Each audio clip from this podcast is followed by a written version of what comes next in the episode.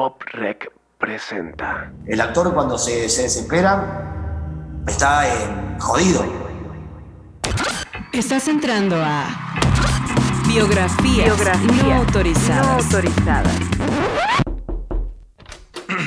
Oye, es que son las entrevistas no autorizadas. ¿eh? Ay, sí, sí. Entrevistas con expertos que te revelan todos los secretos de por qué algunos artistas la rompen y otros no. Escúchalo. Escúchalo. Bajo tu propio riesgo. Buenas las tengan todos ustedes y sean bienvenidos a Biografías No Autorizadas, que el día de hoy se viste, como se dice típicamente acá en México para los que nos escuchan en otros países, de manteles largos. Y esta vez nos vamos a mutar poquito a poquito a una entrevista no autorizada, que a partir de este momento que yo salude a nuestro invitado, se volverá autorizada, porque antes no teníamos su autorización, pero en cuanto él nos diga hola y nos salude, ya está autorizada. Así es que aprovecho rápidamente también para saludar a la gente de Australia, de Canadá, obviamente la de México, a la gente de Argentina, que esto será también una sorpresa para la gente de Argentina, que además tengo notas por ahí de que nuestro invitado de hoy es de alguna de las regiones de allá llamada Córdoba donde también tenemos una audiencia para biografías no autorizadas y me puedo ir así con Holanda, Alemania, Japón, aunque usted no lo crea, tenemos gente en Japón escuchando biografías no autorizadas, sé que les va a gustar. Así es que ahora sí que ya entramos, voy a saludar al señor César Santana que nos acompaña aquí en entrevistas no autorizadas. ¿Cómo estás, César? ¿Cómo estás, querido? Qué placer, qué linda presentación. La verdad que muy contento con todo esto y bueno, que hagamos una linda reunión. Perfecto, qué buena onda eh, que hayas aceptado la, entrevista eh, con nosotros aquí en Biografías No Autorizadas, que nosotros ya habíamos pensado desde antes que tenía que haber un momento en el que habláramos con un actor, ¿sabes? Porque el arte, como bien lo sabemos, no solamente es la música, ¿no? Sino la pintura, la danza y todas estas artes, ¿no? Que están ahí. Y obviamente la actuación tiene que ver con... Totalmente, totalmente. ¿no? Totalmente. Y la actuación es una de las artes que a veces uno como actor es eh, la más eh, abierta en todo sentido. Cualquiera puede llegar a trabajar como actor. A diferencia de la pintura, que para ser pintor tenés que saber pintar, si sos cantante tenés que saber cantar. Y hay mucha gente que, bueno, en mi caso que me he formado muchos años estudiando teatro, y hay mucha gente que sale de, bueno, de grandes reality show y ya son actores. Claro. mira, y aparte, qué bueno que tocaste ese tema. Qué bueno que Justamente quería abrir de esa manera y quería decir primero esto.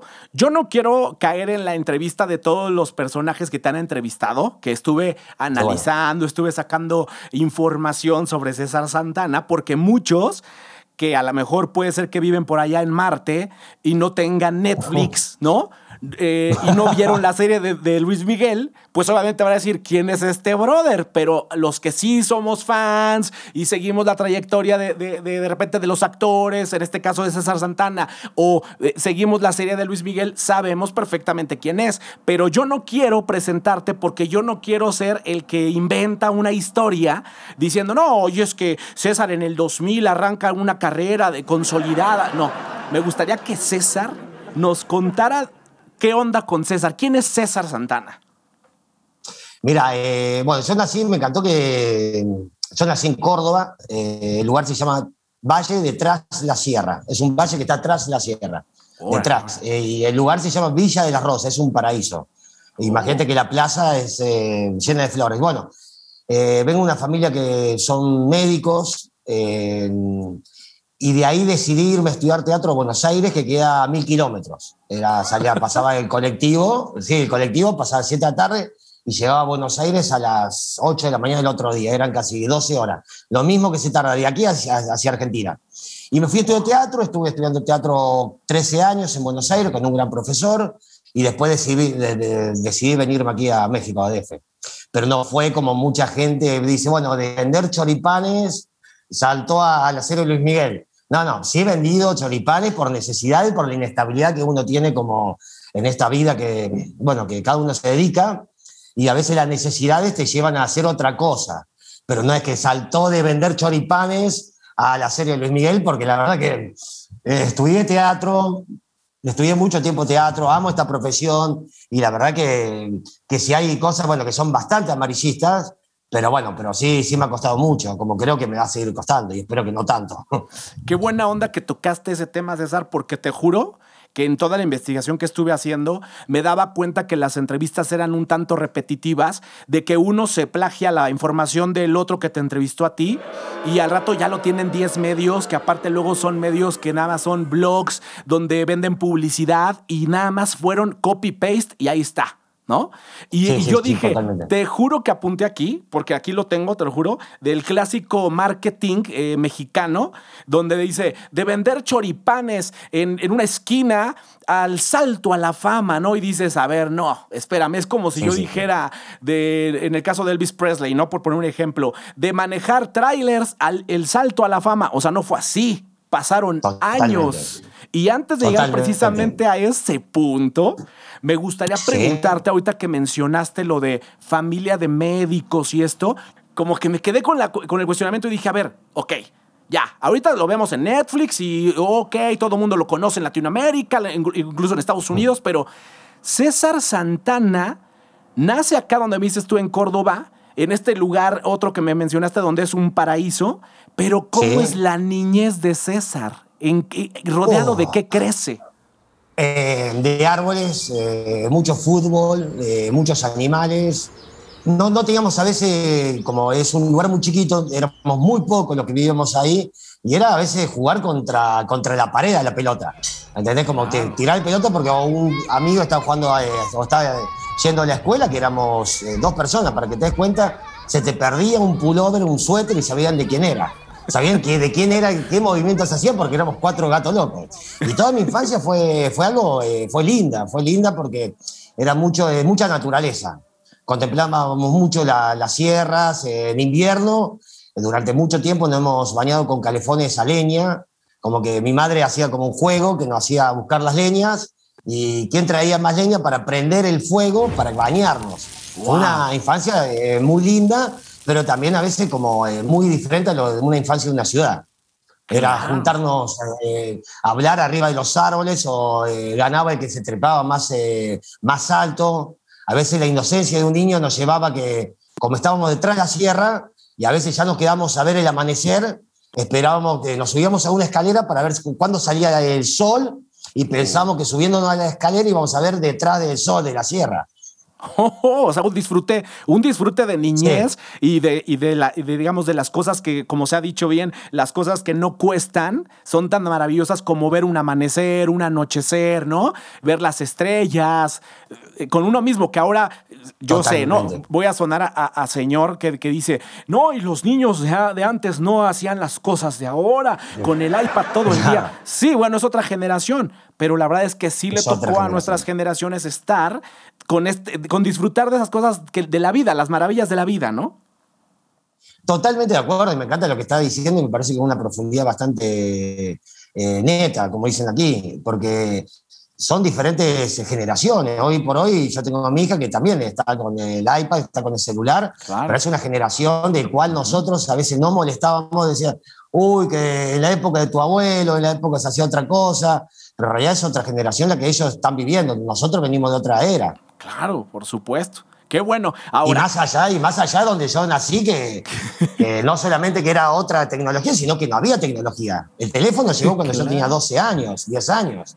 ¿Entendés? Como que para ir a la escuela íbamos eh, a dedo, en colectivo, que pasó un colectivo una vez cada seis horas. Si lo veías pasar, estabas yendo y lo veías pasar al frente de tu casa, decían, ya, ya perdiste el día de la escuela. oye, César, y cuéntame, eh, ¿cuál es la influencia de César en la cuestión artística? ¿Dónde ve la primera actuación, su primer película, como para decir, eso es lo que yo quiero hacer? Lo primero que vi fue, eh, que recuerde, fue a Jerry Lewis se le salió un tornillo. A Jerry Lewis se le salió un tornillo y mi padre era fanático también de, Peter Seller.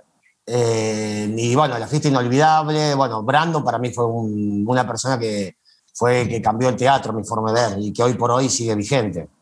Marlon Brando fue algo que es inexplicable lo que siento por ese gran artista, porque al margen que, se, dice que no se sabía la letra, o, pero fuera de eso sí tenía una capacidad, una esencia, una energía magnética, porque era una persona que, entraba al set y ese fue mi, para responderte la pregunta, sí, el parámetro o el, lo que yo me referí, me, me llevé para que me guste la actuación fue Brando. Ok, Marlon Brando, perfecto. Ahora, eh, ya que tienes estos referentes y todo, ¿cuándo, César se sube por primera vez a un escenario? ¿Qué personaje hiciste? ¿Fue en la primaria? ¿Dónde te subiste y dijiste, esto es mi vida? Fue en la secundaria, eh, en un, eh, se llama la Semana Estudiantil, que hacía teatro, coro, y bueno, y tenía dos amigos que me llevaban tres años, que era Juan José Badra y Cristian Cabo, que ellos, eh, como se llevaban tres años de diferencia, iban en, no sé, yo iba en segundo año y ellos iban en quinto año, eh, nacían eh, para presentar la Semana Estudiantil, hicieron una obra de teatro y ellos escribieron el guion y dirigían la obra, que son dos actores, que son también de mi pueblo, que también son actores. Y bueno, fue una obra de teatro que hicimos para la Semana Estudiantil que tenía un nervio terrible, ni quería salir la escena. Aparte tenía que decir, me parece la mesa está servida, no me acuerdo bien y, no, sé si lo dije bien y me acuerdo. O sea, era, una frase, ¿no? Así como, la cena está servida, señor. Sí, sí, tal cual. Y ni me acuerdo, dije, está por llover, una cosa así. Y los chicos, viste que, aparte ellos dos, eh, eran los que escribieron el guion, los que dirigían, y aparte hoy por hoy son dos actores consagrados. Eh, pero también es como que me miraban y estaban actuando ellos, me dicen, no tenías que decir eso, tenías que decir otra cosa, pero adelante de, en la función. Oh, wow, o sea, el público ahí, el clásico que todavía no dominas el escenario, y te dicen, no iba eso, claro, Sí, sí, claro.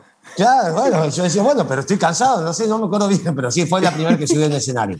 Y de ahí me, me, gustó muchísimo el teatro y hablé con mis padres y le dije que, me, que, que quería empezar a estudiar teatro y me dijeron, bueno, si vas a estudiar teatro, a 200 kilómetros está Córdoba, capital. Y de ahí a Buenos Aires está 1000 kilómetros, pero me dijeron que si quería estudiar teatro, que me vaya a un buen a un lugar que, que sea Buenos Aires, que, que, hay más posibilidades. Y siempre tuve el apoyo de, bueno, de mis padres y mis dos hermanos. Uy, ese punto que acabas de tocar es bien importante. En la biografía de Luis Miguel, eh, yo toco, yo abordo ese tema, ¿no? El decir, sí, qué bueno que tengas talento, qué bueno que tengas el sueño de ser, en este caso, tú actor, pero ojalá tengas el apoyo de tus padres, si no de los dos, al menos de uno, que te diga, vas, date. Porque aquí en la música es satanizado. Es no, no, no, no, no, tú no vas a estudiar eso, te vas a morir de hambre. También lo he escuchado obviamente en la actuación. Tengo amigos actores que también lo he escuchado. Yo me arrepiento, me arrepiento de no haberle seguido el caso a mis padres porque en sentido digo, si hubiera seguido, te vas a morir de hambre, hubiera, se hubiera estudiado otra cosa. Pero no, pero siempre tuve el apoyo de ellos. Sí, eso me decía, no, que mirá que es muy difícil, de muy pocas personas llegan. Eh, yo también, eh, si hubiera sabido que esto es una carrera, eh, no sé si hubiera alargado, porque no, nunca siento que uno llega, pero estar trabajando en una producción tan grande como Netflix, como la, esta serie de Luis Miguel, sí me siento que, me siento bendecido. Pero sí, a veces es muy difícil que, que, no sé, yo también soy padre mi hija tiene 12 años, pero el día de mañana cuando me diga que quiera ser actriz, obviamente que la voy a apoyar, pero sí debe ser difícil porque es muy inestable esta carrera. Y no todos tienen la fortuna, porque no creo en la suerte, creo en, la causalidad, que como yo en este caso, que, que, haya bueno, elegido esta profesión y que me levante de la mañana y que vaya a trabajar como actor. Oh, justo, antes de que te adelantes, justo a ese tema voy. Eh, yo, yo, toco mucho el tema en biografías no autorizadas del decir, lo que te decía al inicio, cuánto tiempo pasó de que, el, de que el actor, de que el cantante, antes de ganarse el Oscar, ganarse el Grammy, tuvo que picar piedra, como también decimos acá, para llegar hasta allá, porque muchos creen que es así de rápido, ¿no? Es como de, ah, mira, no te preocupes, vas, yo tengo un amigo que tiene una computadora y un micrófono, te puede grabar y si te graba, ya la hiciste, de ahí ya tienes un disco, tengo otro amigo que tiene un celular, te lo puede prestar, haces un video y no, hombre, yo ya había varios que subieron así justamente a su videoclip y ya la rompieron. Eso es una vil mentira. Entonces yo quiero preguntarle a César, ¿cuánto tiempo pasó de ese niño que dijo, ya está la mesa servida y se equivocó en el guion a el día que estrenaron la serie de Netflix? Mira, eh, tuve la fortuna también cuando me fui a estudiar teatro en Buenos Aires, que hice el, un primer bolo, eh, que el bolo es, viste, lo mismo, es decir, la mesa está servida, pero que ya llevaba dos años de estudiar teatro, donde estudiaba, se escribían muchas personas y, el director, eh, nuestro profesor, seleccionaba muy pocas. Y la cuestión es como que por un momento me llaman, dejo unas fotos en un canal de televisión y me llaman y tenía dos líneas. Tenía que decir, bueno, perdón señor, le traigo la cuenta y estamos cerrando el local. Bueno, y la noche anterior no había podido dormir, ya llevaba estudiando tres años teatro en Buenos Aires, no había podido dormir y, diciendo y buscando la forma que sea lo más orgánico en el texto, diciendo, señor, disculpe, le traigo la cuenta, estamos cerrando. Y bueno, no pude dormir, en el momento que cuando hago mi primer bolo, el actor principal no me dejó decir eso. Digo, señor, callate la boca y tráeme la cuenta. Y no me dejó decir ni mi primer bolo. ¿Entendés? Y yo me sentí mal porque digo, ay, miércoles, que estaba, no había podido dormir. Es la primera vez que entraba un set de televisión y no pude decir ese texto, me quería, viste, como. Eh, me sentí bastante dolido. Pero fuera de eso, eh, pasaron como tres años cuando empecé a estudiar teatro. Después de ese primer bolo, eh, me empezaron a llamar para una novela que hice, entré por 10 capítulos, terminé haciendo 40, que le gustó bastante, y me empezaron a llamar como en diferentes producciones, con un personaje, eh, con más capítulos, después estuve haciendo una, una, obra de teatro en un teatro muy grande allá, y me estuvo yendo bastante bien, estuve, tardé más o menos como, no sé, estuve también en Buenos Aires como 10 años viviendo, eh, me costó como 5 o 6 años de poder empezar a trabajar como actor. Y en el momento que empecé a trabajar como actor, decidí venirme acá. Wow, ¿y por qué la decisión de venir a México? Porque no había renovado un contrato con una productora.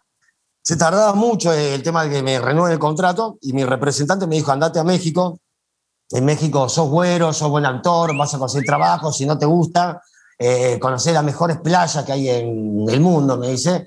Y cuando regreses en cuatro meses, cinco meses, ya te prometo que te tengo chamba. Y llegué acá y no me, no me, no me regresé.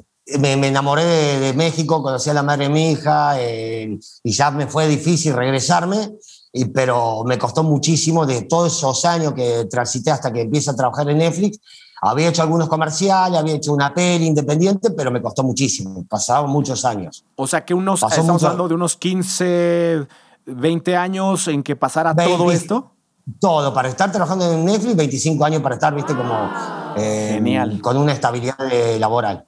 Genial, justamente a ese punto quería llegar, ¿sabes? O sea, el decir, claro, sí, ahorita vemos a, César Santana en, en, Netflix, pero fueron 25 años desde que se subió al escenario a estudiar, a malpasarla, a seguir yendo a la escuela, a relacionarse, o sea, todo lo que seguramente hubo presentaciones donde no te pagaron, otras donde sí te pagaron. Totalmente, Totalmente, o a veces también eh, yo, eh, no, estriar nunca hice estriada, nunca hice estriada porque, porque no, eh, no sé, será que nuestro profesor donde estudiaba era bastante riguroso y, y muy, como, muy, muy exigente, esa es la palabra, que terminaba de hacer una escena y te preguntaba cómo le fue. Y yo le decía, o mis compañeros decían, y me fue muy bien, sentí esto, sentí lo otro, y Agustín decía, no, Usted es un mentiroso. El actor no tiene que actuar. Usted actuó todo el momento. El actor tiene que sentir. O la otra era, ¿cómo le fue? Me fue mal, fue una verdad aplastante.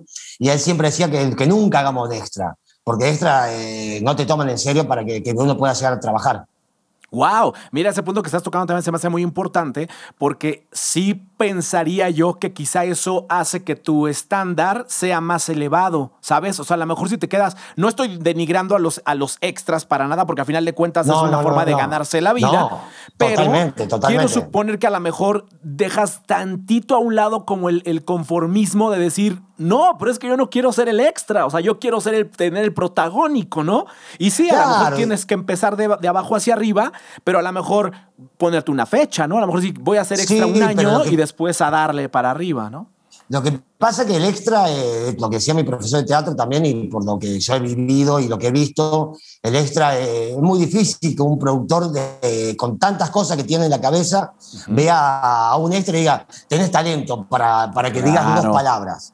Es muy, muy difícil porque el productor y el director tienen tantas cosas en la cabeza que cuando uno llega al set ya está armado todo el set para, para poder eh, bueno, empezar a trabajar, pero es muy difícil que un productor, un director se fije en un extra por un tema, yo creo que de mil casos, uno quizás empezó como extra y hoy por hoy puede ser un actor consagrado.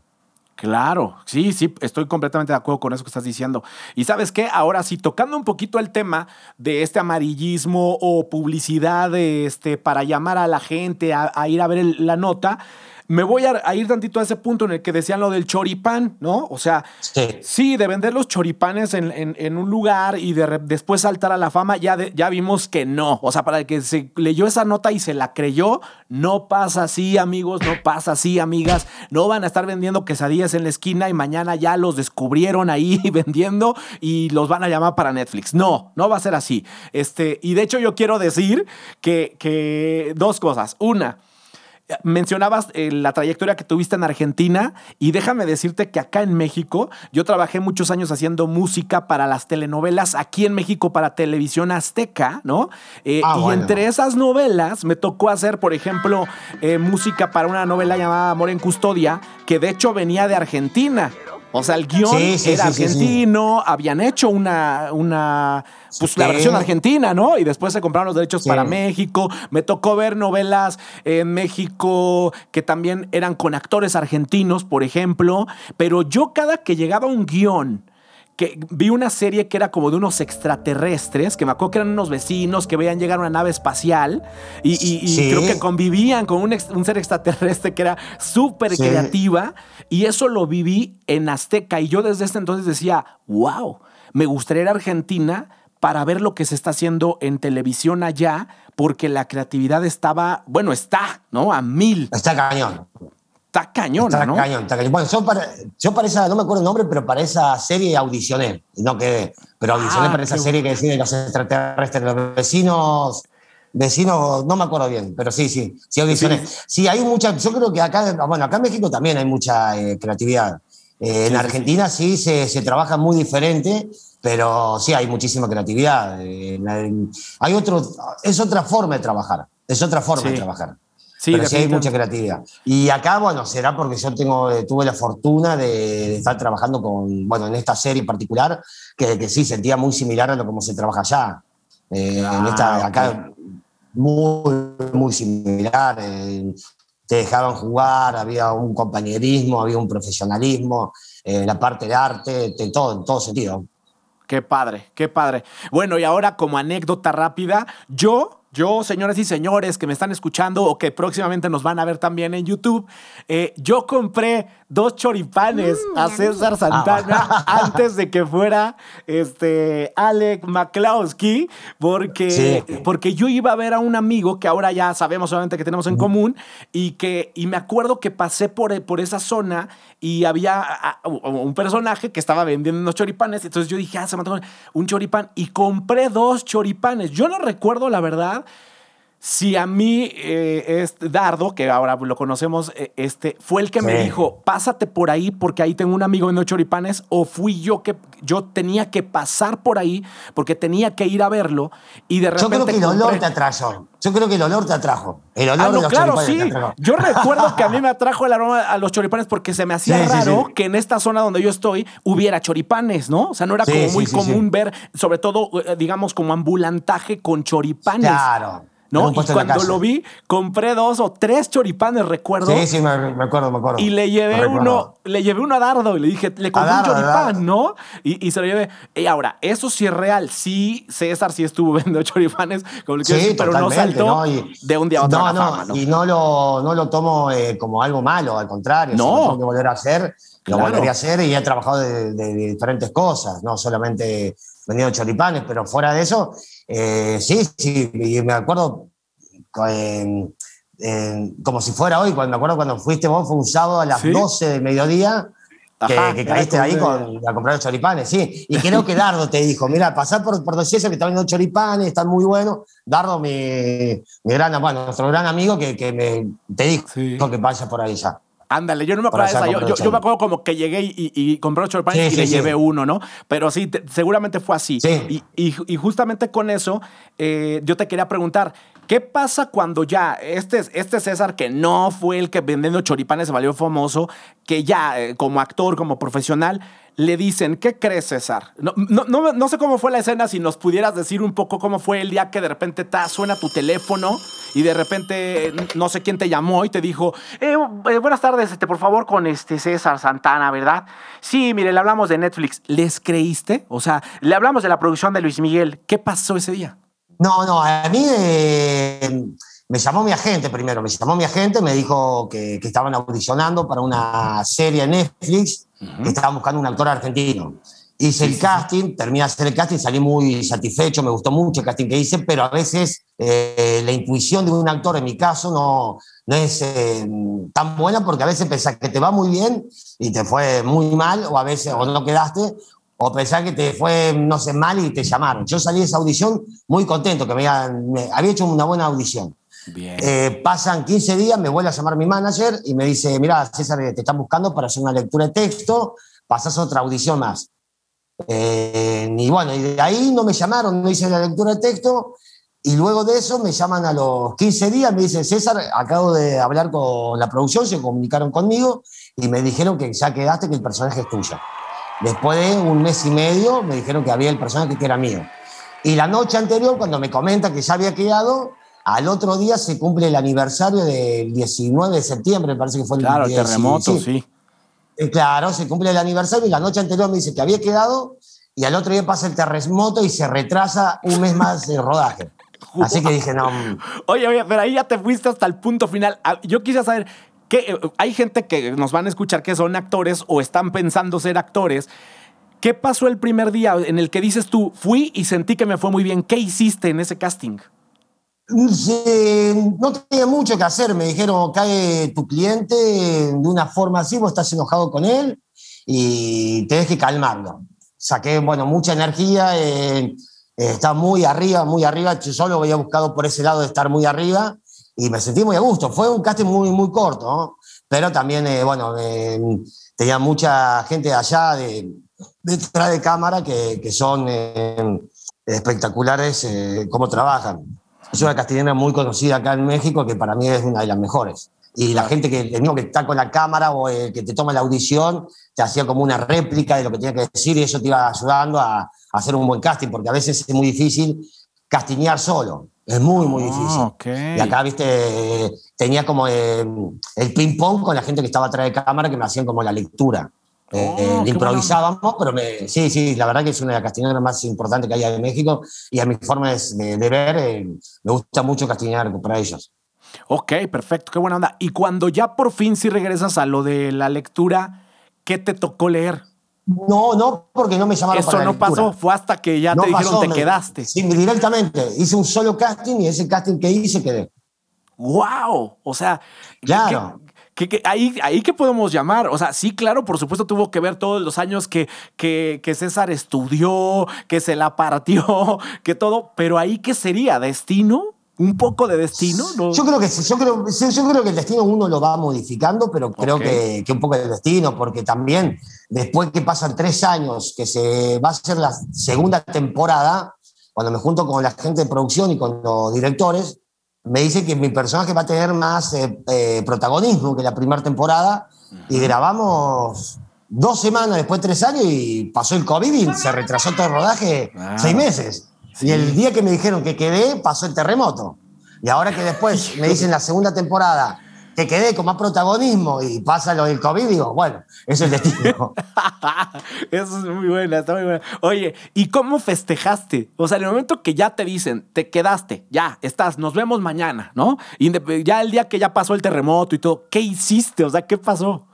Nada, el día que me, el día que me, primero que me confirmaron, que fue la noche anterior antes que pasa, eh, que, eh, que suceda el terremoto, nada, me compré una botella de vino y eh, sí había WhatsApp, me parece, ya existía WhatsApp, pero yo a veces me olvido y mandé WhatsApp a toda mi familia, a mis dos hermanos, a mi papá, eh, a amigos, diciéndole que, que- que había quedado para una serie, que no podía decir nada, qué serie era, Claro. pero había comentado que, que- que- que había empezado, viste, a, que iba a empezar a trabajar lo que amaba. No le dije de qué era la serie, no le dije, le dije, mira, empiezo a trabajar como actor, me dice, ¿cuándo? Y al otro día pasa el terremoto, y se retrasó dos meses, pero bueno, la verdad que creo que, que es un poco el destino, yo creo que cuando uno busca tanto las cosas, eh, sucede.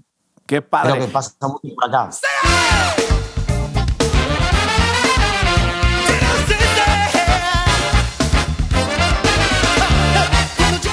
Oye, y una pregunta, ya que mencionaste que tienes una, una niña, ¿qué, ¿qué pasa con ella? O sea, ¿sí te ha dicho de repente que quiere ser actriz o ahora que te vio a ti, te admira y le ha presumido a sus amigas que su papá No, está en la vergüenza. serie Miguel? ¿Qué hace? No, le da- la otra vez eh, estamos en la calle, me piden una foto y se esconde. Le da como, le da como vergüenza.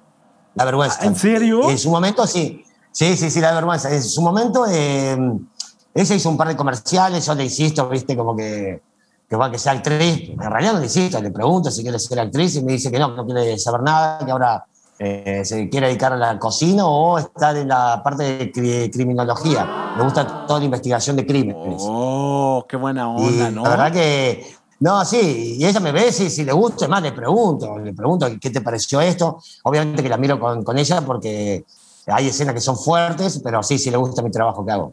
Qué padre, qué padre. Eh, No sé si te pasa de repente con ella porque siento que la familia es un tanto más crítica con la gente, o sea, directamente con nosotros si hacemos un trabajo son más, son más duros con nosotros porque pues no hay como compromisos, ¿no? Eh, En Sí. algún momento te ha dicho algo ella cuando ve la serie, no sé, tú le preguntas, este, ¿cómo ves ahí soné convincente? Y ella te ha dicho, "Meh, como que no me gustó, ¿te ha dicho algo? ¿Te ha retroalimentado? Sí, sí, sí, sí, me ha dicho así. Sí, no me he realimentado, pero sí me ha, me ha tirado abajo. Me dice, está una escena que tenía que estar triste y estaba triste, pero no quería estar triste. Yo le había buscado una parte interna, lo que había con el director. Y bueno, termina la escena y bueno, cuando lo vemos me dice, papi, no te vi tan triste. ¿eh?". Digo, bueno, pero tampoco que tenía que estar tan triste porque el director, ah, bueno, ese es otro, ese es otro programa, pero yo no te vi tan triste. Entonces, como que, sí, muy exigente, muy, muy exigente. Oye, César, y me imagino que obviamente clásico, todos los que te han entrevistado te van a preguntar el de, y este, y, y cómo ves vas con Boneta y cómo tal. Claro, por supuesto, es obvio, está haciendo el personaje de Luis Miguel, pero yo me imagino que dentro de todo ese gremio de actores que están seleccionados para actuar en la serie de Luis Miguel, debe haber grandes actores que a lo mejor en la pantalla no nos hagan, no, no parezca que sean grandes actores porque no tienen un, un personaje tan relevante o porque nada más hicieron una escenita, pero que a lo mejor tú al convivir con ellos has visto y has podido aprender algo de ellos. ¿Quiénes serían esos personajes independiente a Boneta que tú digas, no inventes cómo he aprendido de tal? Y con el que, que aprendió mucho, bueno, lo que pasa es que yo to- la mayoría de todas las escenas la tengo con, bueno, con Diego, la tengo con César y que Hugo López y Patricio Robles, eh, que hace, que es Pablo Cruz, el que hace Patricio Robles. Ujú. Con eso interactué muchísimo. Y de los tres se aprendió muchísimo. No, no me tocó ni, con ninguno hacer, viste, como una pequeña participación. Con los Ah, tres he ok. aprendido muchísimo, con, de los tres. Son tres monstruos que, la verdad, la mayoría de las escenas las tuve con ellos y la verdad que con los tres he aprendido que tienen diferente técnica eh, laboral, actoral. Y de los tres he aprendido muchísimo. De ¿Te tocó todavía una- convivir, te- te- perdón, ¿te tocó convivir con Jai- Jaenada? ¿Con Oscar? No, con él nunca he trabajado. No, no, no, con- no, no, no trabajé con Oscar. Con Oscar nunca, nunca he trabajado. Sí, sí, sí nos hemos cruzado en el set. Me parece un, un actorazo, un- Sí. una linda persona, pero no, nunca tuve ninguna escena, ninguna escena con él. Órale, qué, qué, qué buena onda. Sí, porque me imagino, te digo, que todo mundo te va a preguntar siempre sobre Boneta y claro, sabemos. Sí, que- no, no. Sí, obvio, ¿no? Y, y para mí sí me siento, yo creo que, que a veces eh, uno puede estudiar mucho tiempo teatro, pero eh, donde uno se ve son, es en la cancha. Y haber trabajado, como te dije, con Diego, con César Bordón, con Pablo Cruz, fueron también con los directores, fue algo que es el mejor aprendizaje que he tenido por el momento. Claro, qué, qué buena onda. Oye, eh, César, ¿y qué pasa, por ejemplo? Cuéntame un poquito. ¿Cuánto tiempo le dedicaste de investigación al personaje de, de McCloskey? Mira, eh, mucho tiempo, lo que pasa es que no había mucha información, la primera temporada. No había mucha temporada, busqué por Google, me encontraba, me dejé llevar muchísimo por, eh, por los directores, por los productores, por lo que se escribía en el guion y me dejaba llevar en, en otras cosas, ¿viste? Como intuición y dejarme llevar por lo que estaba diciendo el texto. Y en la segunda temporada ya empecé a buscar, me encontré más cosas. Pero sí, sí me, me costó porque mm, no sabía por dónde agarrarlo a, a este personaje, pero la verdad que, que siento que, que fue un lindo... A, mí- a mí- a veces el actor nunca está con- conforme con todo lo que hace, por lo menos en Claro. mi caso. A veces me costó mucho verme, pero después cuando lo volví a ver eh, dos veces a la serie, después empecé a encontrar, viste, cosas que digo, sí me encontró, pero lo dejé mucho en manos de los directores, la verdad, pero yo también le empecé, la segunda le empecé a poner mi plus y creo que, funcionó. Qué padre. Sí, eh, te preguntaba esto porque obviamente la gente que, vamos a suponer, ¿no? La gente que convivió con todo este grupo, este crew de Luis Miguel, ¿no? Desde los managers, este, no sé, la gente de staff que viajaba con él, production managers, este, tour manager, todo lo que tenga que ver la gente de relaciones públicas, todo, seguramente al ver la serie, muchas cosas ellos sabrán que no fueron de esa manera, pero luego la gente deja de lado que hay una ficción, ¿no? En, las, en las historias, porque no pueden ser contadas igual, porque muchas veces me quiero suponer que se hieren susceptibilidades, ¿no? La gente eh, luego se lo toma a pecho. Se vio en la primera temporada que mucha gente a la que luego iban los medios a preguntarle, no sé, ¿no? Stephanie Salas o todo de, si realmente fue así y todo mundo, la verdad, yo así como te lo puedo decir como, como espectador, pues se nota que te ponen el micrófono en la, eh, ahí para dar una entrevista y lo aprovechas lo más que puedas para alargar eso, aunque no tengas nada que decir, aunque digas, sí, ni sé si fue así, pero voy a opinar, ¿no? Porque esto es cuadro y me pueden entrevistar dos, tres veces. Yo así lo vi. Sí, sí, sí, sí, sí. ¿No? Entonces, eh, está más difícil como tú crear un personaje del personaje. Eh, también está bueno cuando, qué sé yo, tampoco tenía una referencia como de decir, bueno, esto se peinaba así, hacía esto, o hablaba de esta forma. Eh, no, no, no encontraba una cierta como conducta, me dejé llevar un poco por mis instintos. Pero sí, a veces llega un momento que, que es, es difícil, porque yo tampoco me considero que, estoy, eh, que, que, sale McCloskey, pero a la vez soy César Santana, porque tampoco soy así. Eh, claro. lo que hago en la, en la serie. ¿Entendés? Es como que yo me dejé llevar un poco por mí, por lo que decía el texto, y traté de dejar de entrar a la cancha con algo, viste, como que, bueno, uno trabaja con los directores, con, con millones de gente atrás de cámara. Eh, pero sí, yo siento que a veces, y lo entienda, si hay gente que no le gustó mi trabajo, pero como tampoco viste que si yo lo mm. sé. Es algo que, que uno es eh, un actor que interpreta. Qué padre. Qué buena onda. No te lo preguntaba porque yo siento que a lo mejor ciertos actores, cuando tú conoces al actor sin, no es, ah, sin hacer ningún personaje, ¿no? Hay veces que tú lo ves y he escuchado los comentarios de la gente que dice, se ve sobreactuado. Ese término lo he escuchado mucho, sobreactuado. Sí, obvio, sí. ¿no? Como que se pasan de algo que no se necesita y siento que a lo mejor ahí es donde dejan de ser ellos como actores al meterse en el personaje y se suben otro tono que ya no es necesario, ¿no? Pero ahí también es culpa, me parece, no solamente del actor, también del director. Eh, que, porque a veces el director te, también te, te lleva a un lugar que dice, bueno, a mí mi profesor siempre decía, yo prefiero que le bajes que antes que, sé que no va a poder, que, que, un director le pida al actor que lo suba. Ok. Dice, es muy difícil que un director te pueda pedir al director. A mí siempre me gusta más que me bajen, y no solamente es el director, también prefiero bajarte, porque es muy fácil bajarte, pero es muy difícil pedirle a un actor que suba. Y a veces también el director, que cuando ves una escena que dice, esta escena está sobreactuada, como dices tú, yo creo que también depende del director, porque el director también te pide eso y quizá que queda sobreactuada la escena. Pero si el director te está diciendo eso, lo tienes que hacer. Yo creo que, esta profesión es un trabajo en conjunto. Por eso también hay mucha gente que no habla casi nada de, los editores. Los editores para mí son lo que se llevan un trabajo increíble, que están todo, todo, todo el tiempo viendo cada escena. Es como que están con un microscopio viendo cada detallito y la gente que de secuencia también. Eh, pero esto lo de que decide sobreactuar, yo creo que también, obviamente, si sos buen actor o no, pero el director también se tiene que dar cuenta de eso. Yo trabajo mucho con, lo dejo en manos del director, me dejo llevar mucho con eso. Después voy con propuestas, pero lo dejo llevar mucho en manos del director.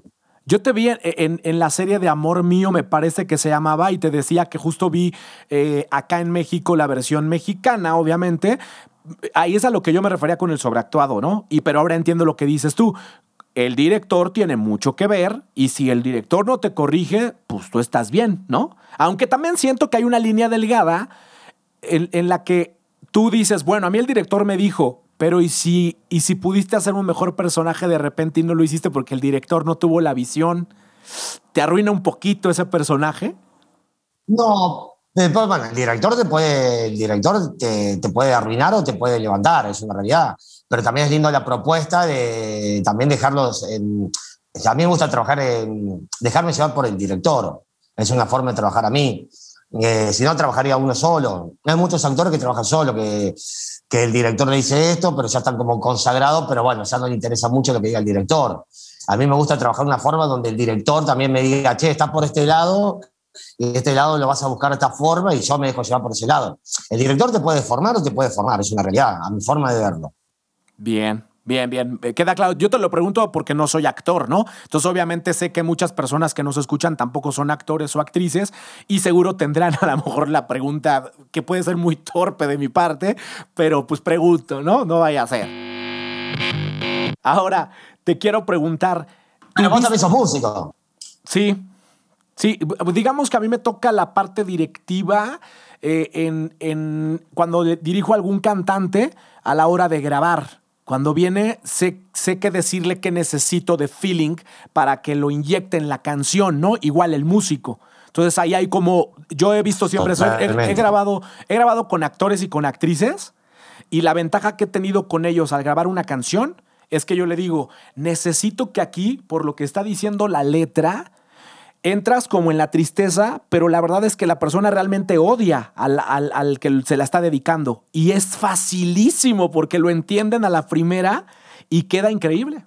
Ahora, te quería preguntar, para toda esta preparación del personaje, ¿tuviste alguna vez un acercamiento con el hijo de McCloskey, con Matías? No, no, no tuve ningún acercamiento. Eh, no. no, no tuve ningún acercamiento. Sí lo busqué a pero no, no, no hubo ninguna, como alguna respuesta, una cosa así. Ok, perfecto. Yo te, quería, yo te quería preguntar eso, obviamente, porque sabemos que a raíz de lo del personaje, medios argentinos sobre todo, hablaron demasiado de la participación de, de Alex McCloskey en la serie porque dice que lo han pintado de una manera que, que nada que ver con la realidad. Eh, obviamente yo, como decía desde un inicio, es una ficción. Se tiene que entender que el, protagonista es Luis Miguel, es la vida de Luis Miguel la que nos están mostrando en la serie y no podemos sentarnos de repente a darle un protagonismo a un personaje que sí influyó, que sí estuvo, pero que a lo mejor no es tan relevante según los directores o los guionistas de, la serie de Luis Miguel, para hablar de Luis Miguel, ¿no? Quiero verlo de esa manera. Sí, aparte no deja de ser una ficción. Yo si me pongo en el lugar de, Matías o de los hijos, sí siento como que, no sé, si mi padre no era igual, como lo... Yo no sé, no sé cómo, cómo eh, reaccionaría yo. Es una realidad. Yo, yo iba al set, eh, la verdad que tengo la experiencia de, de trabajar en esto y tengo una linda experiencia de haber trabajado con gente tan que le gusta mucho dedicarse a esto, tan profesionales, eh, como el director, como todo, toda la gente.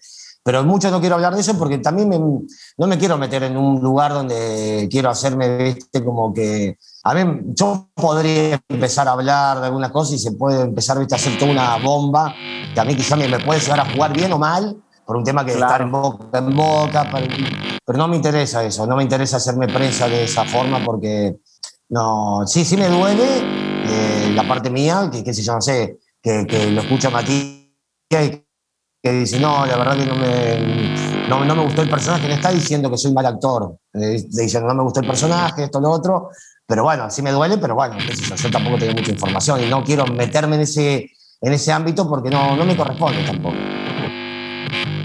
Oye, César, y yo, yo te quisiera preguntar, eh, obviamente hay un César del pasado y a este César lo llamaría, obviamente es el César del presente, pero digamos que si hablara con el César del pasado, pues este sería el César del futuro, ¿no? En realidad, ¿qué ha aprendido César del pasado, bueno, más bien del, del futuro, que le podría haber dicho a César del pasado? De tranquilo, las cosas se hacen de esta manera o, no, ya no te dediques a esto. Esto te lo pregunto porque me gustaría que bajo tu respuesta, personas que, están, eh, que ya están en la actuación, quizá ya están desesperados, o sea, ya le intentaron, según ellos, todo, eh, ya la malpasaron. ¿Qué, qué le diría César del futuro al del pasado? Y qué linda pregunta, muy linda pregunta. Yo creo que yo todavía me sigo desesperando, todavía me sigo desesperando, tío, la verdad. Eh, pero la verdad que le diría a César del pasado, bueno, paciencia.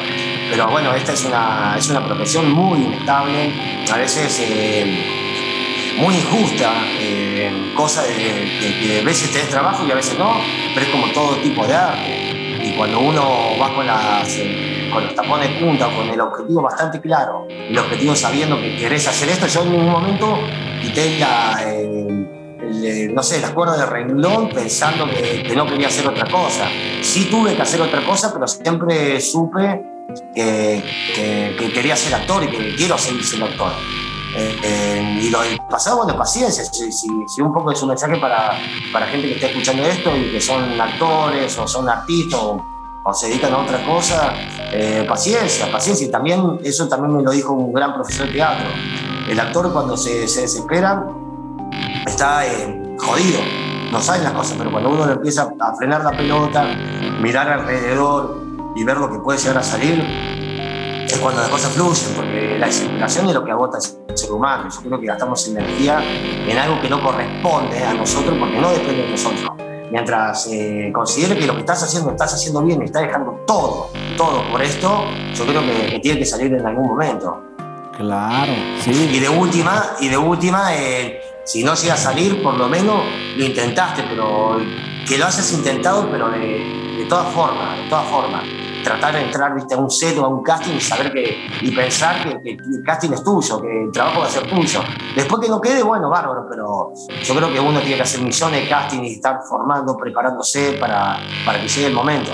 Claro, qué buena respuesta, eh, que yo creo que definitivamente a la gente que está en la actuación o en la música, como comentas tú, como algún artista, le va a servir bastante. Y obviamente no, es, no lo está diciendo cualquier persona. O sea, eso sí lo quiero recalcar porque a lo mejor muchos sí sienten como que, ay, ¿qué tiene de malo o qué tiene de genial haber hecho un personaje en la serie de Luis Miguel? Híjole realmente estás hablando de una serie que la, eh, la, ha roto a nivel mundial. O sea, no es, no es como decir, vamos mañana al teatro aquí a ver teatro experimental, tengo un amigo que actúa sino hay una exposición a nivel mundial. Entonces es realmente importante. Y digo, si los que van a criticar van a decir, ay, ¿qué tiene eso? De todos todo lo podemos hacer. No es cierto. No todos lo pueden hacer porque si no todos lo estarían haciendo. Mm, es muy cierto, es muy cierto eso. Y también en el tema de actoral, muchas veces eh, los que estudian teatro, los que estudiamos teatro, que somos actores o los que están empezando a experimentar esta carrera, esta profesión, se hacen muchas charlas de café, como de criticar al actor. Ah, yo cuando yo estudiaba teatro, eh, se decía, veías a ciertos actores que hoy por hoy son muy consagrados, pero decían, no, pero yo, yo no trabajaría en esta serie.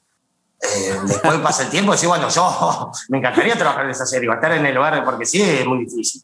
Es muy difícil en el sentido porque no, no, no te enterás de todas las audiciones, no te enterás de todos los castings, y a veces eh, eh, la desesperación te lleva a un lugar de empezar a criticar actores que vos estás viendo y decir, no, pero lo dice cualquier persona. Yo te agradezco lo que me decís que, bueno, que, yo tuve la fortuna de estar acá en esta, en esta mega producción, esta serie que, que aparte se ha visto por, por, millones de lados. Fue una serie que tuvo mucho éxito y el éxito también habla de, de qué tan fuerte puede ser una serie. Claro, sí, sí, sí, por supuesto. Y, una cosa que también te quisiera preguntar, que parecería que es la misma pregunta, pero al menos yo siento que no lo es, es, también tendríamos que, decirle al César del futuro, ahora el César del presente, qué cosas se ha dado cuenta con el paso del tiempo que no debe de dejar de hacer. Aparte de ir al casting, me refiero esto a si hay una preparación especial que nunca ha hecho y que quiere tomar, eh, si va a dirigir cine, si va a escribir, eh, si no sé, o sea, si va a hacer algo más que todavía no hace. Y empezarme a jugar un poquito más porque a mí eh, amo la dirección, amo la dirección sea de teatro, de cine, de televisión, me, encanta la, dirección. Y lo que yo empezaría a hacer, empezar como a formarme como director, porque sí, me, me encanta, me encanta, me encanta la dirección. Yo creo que eso le diría que, que empiece a estudiar cinematografía, dirección, que haga un curso. Eso es lo que le diría a César del pasado al César del futuro. Guau, qué chido. Y, y, oye, y para cerrar así, bueno, dos preguntas para cerrar. La primera es, ¿en dónde se ve César en 10 años? ¿Qué planes tiene Mm. César de aquí a 10 años? Uy, la verdad que no sé. La verdad que no, no sé. Yo, yo me dejo llevar mucho por lo, lo que va sucediendo. Me encantaría verme, no sé, trabajando de esto, o dirigiendo una película, eh, de no trabajar de otra cosa que no sea eh, la actuación, pero el destino lo va a ir diciendo. Obviamente que también depende de mí. Si, si yo, bueno, me veo de acá en 10 años dirigiendo una película en un estudio cinematografía, estoy en el horno. Obviamente que es un deseo que nunca lo voy a conseguir. Porque la verdad que si no estudio y no lo va a ser como un capricho. Pero Mm. no, la verdad que no, no, no sé cómo me, me veo de acá en 10 años. Me encantaría estar, estar eh, económicamente bien, estable, estar estable eh, laboralmente. Y así, sí, así me encantaría, pero no me, no me veo todavía en, en algo que no me lo pregunto. Dijo que las cosas funcionen. Perfecto. O sea, dejamos un poquito a la sorpresa, ¿no? Que la vida nos sorprenda. Totalmente, to- y, y haciendo, eh, eh, haciendo todo lo posible para tratar que, que- sucedan esas cosas. Perfecto.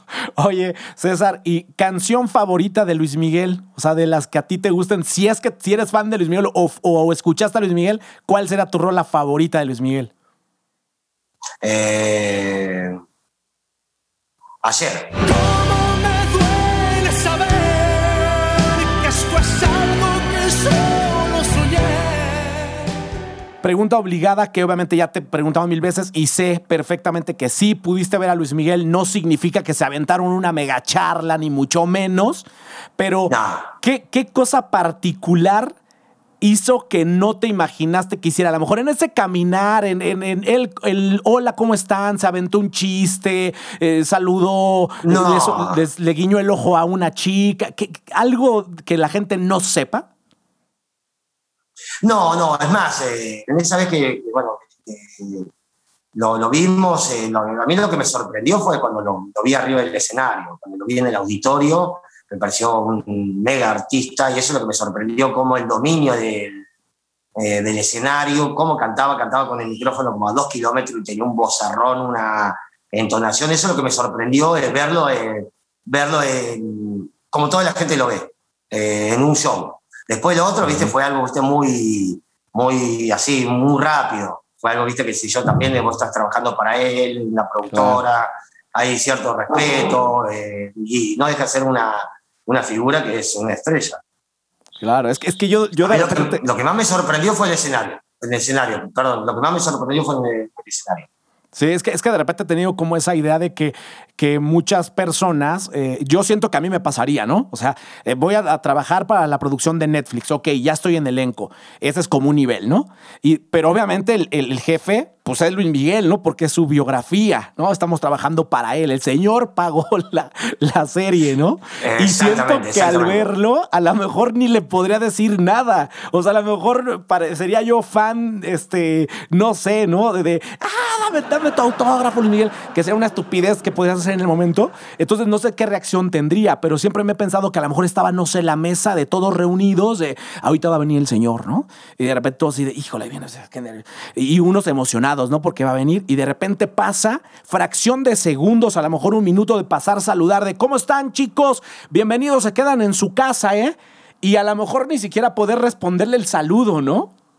Sí, sí, obvio, pero yo creo que son de como fantasía, porque también es un tipo que sé yo, no sé, que yo creo que todo lo que estamos ahí, eh, de por sí, no sé, mucha gente dice, uy, mirá, lo conoces a Diego Boneta, o mucha gente piensa que Diego Boneta es Luis Miguel, Claro. pero eh, a veces eh, la cuestión es que el, el florero nunca siente el olor a la flor, eh, aunque eh, no deja de decirte que si yo no sé si yo el día de mañana tendré que trabajar con Al Pacino, con De Niro, eh, no sé cómo estaría, lo mismo que me sucedió acá. ¿entendés? No sé cómo estaría, no, no sé cuál es la reacción, pero si no hay que hacer un trabajo. Eh, no sé, es como que hay gente que yo he trabajado, no en esta serie en Argentina o en otros lugares, y decir, vos estás trabajando con tal persona, yo pagaré lo que no tengo por estar trabajando con esa persona, y cuando estás ahí, pero ya es, ya es algo cotidiano que vas trabajando. No significa que no, no pierdas la admiración de, de sorprenderte, porque lo lindo que tiene el ser humano es sorprenderse. Yo en Sí. mi caso soy un tipo que, que me sorprendo y, no sé, de ir caminando y ver una luna y tratar de encontrarle la parte, viste, como decir, "Puta madre, mirá lo que es esa luna. Wow. Sí, sí, sí. Sí, concuerdo contigo demasiado. ¿Y qué te iba a decir? Eh, en- no sé si en este momento ya ten- tengas planes eh, próximos, alguna película, alguna serie nueva. eh, ¿qué, qué nos puedes compartir? Que sí se pueda compartir, porque evidentemente gracias a este Tengo- personaje tendrás eh, cosas nuevas, ¿no? Sí, tengo varias propuestas. eh, lo que tengo así confirmado es una película que empezamos a grabar en agosto, que sí, obviamente no puedo decir nada, pero sí está, eh, me- estamos eh, tratando. Eh, y es una película que se viene muy, muy, muy rica, muy lindo. Y sí tenés algunas propuestas después de la serie. Yeah, pero por el, momento tengo, por, por el momento tengo la peli, confirmada la película. Qué buena onda. Yo creo que a partir de ahorita las cosas cambian. Este, estamos hablando con el César del presente que va para el futuro. Obviamente se, ve, se ven muy buenas, muy buen camino. Además eres un tipo que tiene como muy buena vibra, como muy natural, ¿no? Como cero pose, que creo que eso también le gusta mucho a la gente. Como que se identifican más con ese tipo de personas, ¿no? Y, y- y eso está padrísimo. ¿Qué, ¿Dónde te puede contactar la gente que te quiera seguir para poder dejar acá Ah. tus redes sociales? Y a lo mejor un día te piden un curso de actuación o alguien quiere que lo coaches para un casting. Me encantaría, Algo me así, encantaría. ¿no? Me encantaría, me encantaría dar clase de teatro. Yo tengo, tengo un proyecto que quiero dar eh, clase de teatro a los chicos con síndrome de Down. eh, y me encantaría también dar clase de teatro, bueno, a personas, viste, que, que, bueno, que, que- que tienen ciertas posibilidades que, que la sociedad eh, la aceptan, que también la gente con síndrome de Down también, pero a veces eh, mucha gente no se da cuenta de, de lo de, mm, discriminativo que somos el ser humano. Por eso también los chicos con síndrome de Down me encantaría dar clase de teatro. Mi red es César, eh, César Y si algún productor también me quiere convocar para algo, también estoy abierto, por las dudas. Perfecto. Pues ya está. Llegamos, así llegamos al final de otro episodio de eh, entrevistas no autorizadas. Y obviamente ya saben que nos pueden seguir directamente en Somos Pop Rec, tanto en Facebook como en Instagram. Agradecemos a César Santana que estuvo con nosotros aquí a la pantalla, se sentó con nosotros en la mesa virtual. Y pues te mandamos un abrazo, César. Toda la buena vibra, que vengan me- mejores proyectos. Y obviamente día, un día que estés con De Niro, no te olvides de nosotros. Por favor, te digo la verdad y te agradezco muchísimo por la entrevista. Me encantó, la pasé eh, volando. Me encantó, me encantó la entrevista y mucha suerte. Bueno, suerte, no creo en la suerte, mucha mierda con este Claro. programa que tiene y es espectacular. La verdad que te he visto, te he escuchado y es espectacular. Hay un profesionalismo increíble. eh. Muchas Mil gracias gracias. por la entrevista. Gracias a ti, César, que estés muy bien y nos vemos en un futuro no muy lejano. Muchas gracias, genio. Un abrazo gigante. ¿eh?